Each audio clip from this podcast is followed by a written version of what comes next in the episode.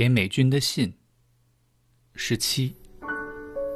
走路，洗碗，剥橘子。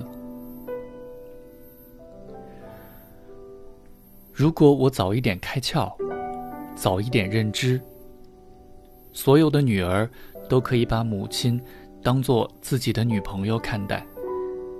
我会跟你说很多事情，譬如说，我会设法告诉你，你的女儿长大了之后变成了什么样的人，她怎么看世界，怎么想事情，怎么过日子。你用生命投资在她身上，她活得还可以吗？如果可以重来一遍，我会少一点傲慢，少一点吝啬。如果可以重来一遍，我会认真的用我的语言跟你分享深处的事。三万两千八百五十格。你的女儿，她喜欢走路，健步如飞的快走。快走时脚下行云流水，城市的建筑，移动中的人车，仿佛时光隧道里快速倒带的浮光掠影。风吹的发丝不断飞进眼睛，车流轰隆作响，地面震动。有时候，捷运列车刚好从头上呼啸而过，像宫崎骏的猫巴士，在天空呼呼赶路。往往在这动荡纷乱的节奏中，他反而常常会想：生命的本质是什么？本质是什么意思？他边走路。边跟自己说话。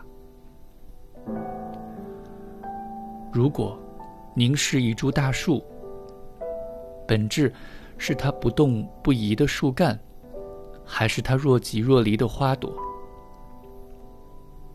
如果倾听一条河流，本质是那永远准备接纳的河床之空，还是那填满了河床却永远选择离开的河水？如果你手里有一把尺，要去丈量本质，那么，你是去丈量时间里头的无，还是时间里头的有？这些抽象问题，当然是解决不了的。本质看不见，抓不着，所以人们拼命把生命具象化。譬如，怎么样？让时间变成可以理解、可以看见的东西呢？网上还真的有一种日历在卖，它是一大张，画满了小格，一行是三百六十五个格子，总共九十行。换句话说，假定人活到九十岁，那么这一张三万两千八百五十格子的大纸。就是一辈子，挂在墙上，过一天划一格，格子划完，这一生就走完了。你的女儿在这个繁华的城市里穿街走巷，看见竞选者的宣传车队喊着口号以你而来，看见救火车拉着惊恐的警报呼啸而去。看见跛脚的女人坐在路边，用细细的铁丝勾串白色的玉兰花；看见跟大厦齐高的巨幅广告，在卖英国人设计的豪宅。这些，是不是本质呢？有一个美国作家叫梭罗，曾经追问一样的问题，而后做了决定。他搬到无人的森林里去独居。他说：“我走进森林，因为我要用心的活，我要与生命的本质面对面，我要知道，我是否可以从生命学到什么，而不是在我死的时候，发现自己根本没活过。我不想过不是生命的日子，因为生命太珍贵了。除非万不得已，我也不愿意随便算了吧。我要深刻的去活，吸进生命的骨髓。我要过结结实实斯巴达式的生活，排除所有非本质的事情。我要彻底的剪除无杂，把生命逼到死角，削到见骨。你可能认为，女儿思考所谓本质的问题，实在很无聊。她会同意。昨天走过市场，已是人潮散去，准备收市的时候。他看见卖剩的大白菜，重新装回竹篓，一地都是剥落的菜叶。小时候，常跟你去市场，总会看见老婆婆们佝偻着腰，在地上捡拾这些剩下来的菜叶。对那蹲在地上卖菜的人，对那……弯腰捡剩菜的人，生命的本质，大概就在他酸疼痛楚的关节里，在他屋漏夜雨的低声中。但是，既然你已经给了他一个礼物，就是让他脱离了弯腰捡菜的生活，那么，他就自然会去思索本质的事了。恩宠。你的女儿还欣赏一个叫奥利弗·萨克斯的神经科医师。虽是医师，他却被《纽约时报》称为医学的桂冠诗人。他可以从人脑的病理中看见哲学意义上的人的处境，又可以用文学的魔力把他看见的写成故事。二零一五年。八十二岁的萨克斯得知自己只剩有几个月的时间可活，他这样说：“我觉得顿时视野清朗，不是本质的事就不再给任何时间了。我必须聚焦在我的自己、我的工作、我的朋友上。晚上不再看新闻，不再管什么全球暖化的政治和辩论了。”这不是冷漠，这是超脱。我仍旧非常关心中东问题、暖化问题、贫富不均的问题等等，但这些都不是我的事了，他们属于未来。在即将画完最后一格的前夕，他做了总结。我不能假装不害怕，但我最真切的心情是感恩。我爱过。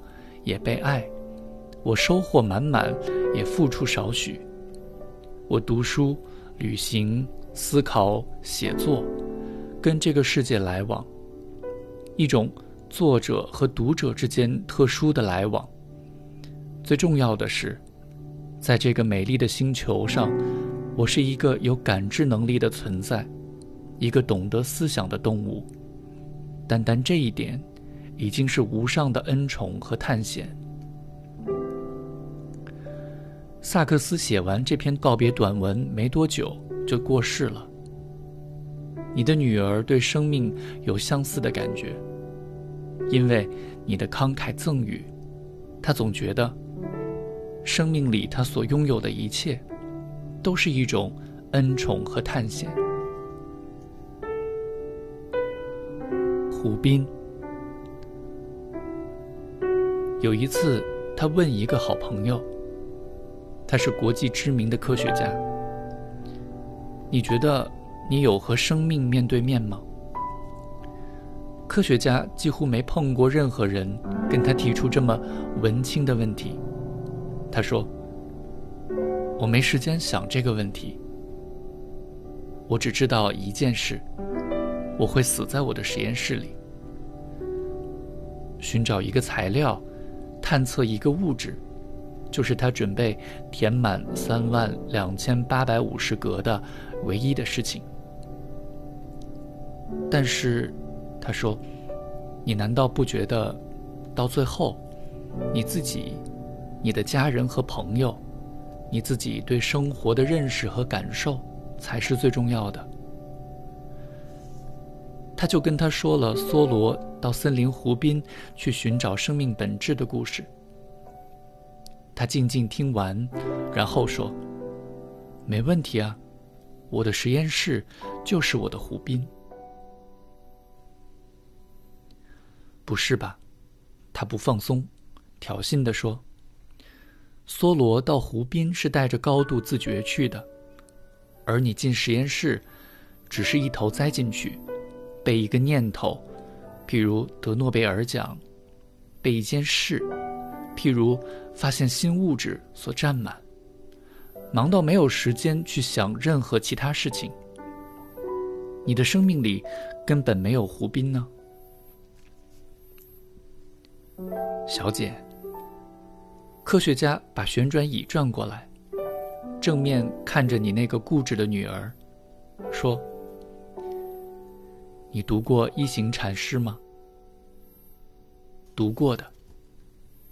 一行谈的正是自觉的必要。洗碗的时候，知道自己在洗碗；剥橘子的时候，知道自己在剥橘子；走路的时候，知道自己在走路。每一滴水在手指之间滴落。每一丝橘皮的香气，刹那间溅出；每一次脚跟踩到泥土上，感觉到土地湿润和柔软，你都要全方位的去感知、关照。如果我说这种全方位的感知、关照，我在我的科学实验室里都感受到了，他眼里含着笑意，慢慢的说：“那么。”你觉得我是不是和生命面对面了呢？行不行？那天，他回到家，打开自己的日历本，开始想：